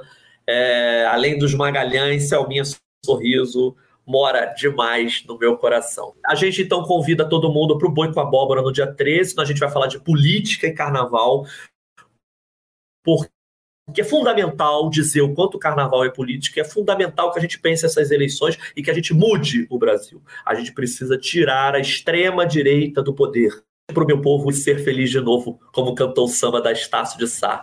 Deixo o meu convite, então, para vocês me seguirem lá no Twitter, arroba Fabato, no Twitter, e no Instagram, arroba Fábio Fabato. Obrigado, Gabi. E obrigado. Eu, eu ficava frustradíssimo. Agora já tirei um pedaço da minha frustração. Obrigada, Fabato, valeu. Obrigada, Fabato. E mas eu disse que eu vi, eu vi. Ai meu Deus, eu vi o arco-íris clarear. Hey! O céu da minha fantasia. No brilho da estátua desfilar. A brisa espalha no ar. Um buquê de poesia. Na policéia desvairada lá vou eu fazer poemas e cantar minha emoção. Quero arte pro meu povo ser feliz de novo e flutuar as asas da ilusão. Fabato, a gente amou esse papo e todas essas reflexões, né, Gabi? Eu fiquei pensando, depois que a gente bateu esse papo com o Fabato, confesso que no dia seguinte eu estava lendo aquele livro que eu estou enrolando para ler, um tempão de maracatu, que eu vou lendo aos pouquinhos. E eu cheguei numa parte justamente sobre isso, né? Sobre a importância da preservação de tudo. Nossa, fez um link assim na minha cabeça. Eu ainda estou processando para terminar de contar para vocês aqui. E ó, galera, não esqueçam do boi com abóbora, dia 13, desse boi com abóbora político, mais político que o normal, né? E a gente vai fazer a dobradinha, ó, vamos combinar. Dia 12, nossa live sobre Dona Ivone Lara, já faz aquele esquenta. E dia 13, o boi com abóbora com os meninos. Tá fechado, Nath. Pessoal, então já fica aí a dica, não esqueçam de colocar na agenda de vocês, beleza? E, Nath, olha só, a gente já fez, já divulgou muito, já falou muito esse episódio. Eu acho que a gente tem que fazer um suspense pro próximo convidado. O que, que você acha? Ai, amiga, olha, eu sou totalmente contra o suspense, você sabe, ainda mais quando a gente tem, né, no próximo convidado um, mulherão da porra, que é isso que a gente vai receber, né? Eu, eu sou contra, já dei uma dica, joguei, vamos ver se a Gabi cai para contar quem vai ser. Tá bom, né, Nath? Tudo bem, né? Depois dessa dica aí, eu acho que vai ficar fácil, né, gente? Bom, na semana que vem, né, a gente vai receber a Tayane Cantanhede, né? Que é diretora de chocalho na Vila Isabel e tem uma trajetória no carnaval, já passou por outras escolas também. Gente, vocês não sabiam que ela foi baiana? Já tô até, olha, me empolguei, tô dando até spoiler demais, né, não, Nath? Depois sou eu que gosto de spoiler, não vou falar nada, vou ficar quietinha para usar isso contra você depois. Tá, tá combinado então. Mas então, gente, na semana que vem a gente vai conversar com a Tayane, tá um bate-papo assim muito reflexivo também, muito emocionante, né? Então vocês não podem perder esse próximo episódio. A gente se vê na semana que vem. Tchau, gente. É isso, galera. A gente se vê semana que vem. E olha, não esqueçam de passar lá no YouTube, hein? Você é chata, já se inscreve. Tá chegando também. Amanhã, quem sabe um pouquinho depois, tá chegando episódio novo com a galera do Fogo e Paixão lá no Quem Faz o Batuque na Rua. Então, ó, já chega lá, se inscreve para não perder nada. Beijo! Que eu vi, eu vi. Ai meu Deus, eu arco-íris clarear. Hey! Céu da minha fantasia. No brilho da estátua desfilar. A brisa ar. Um de poesia. Na desvairada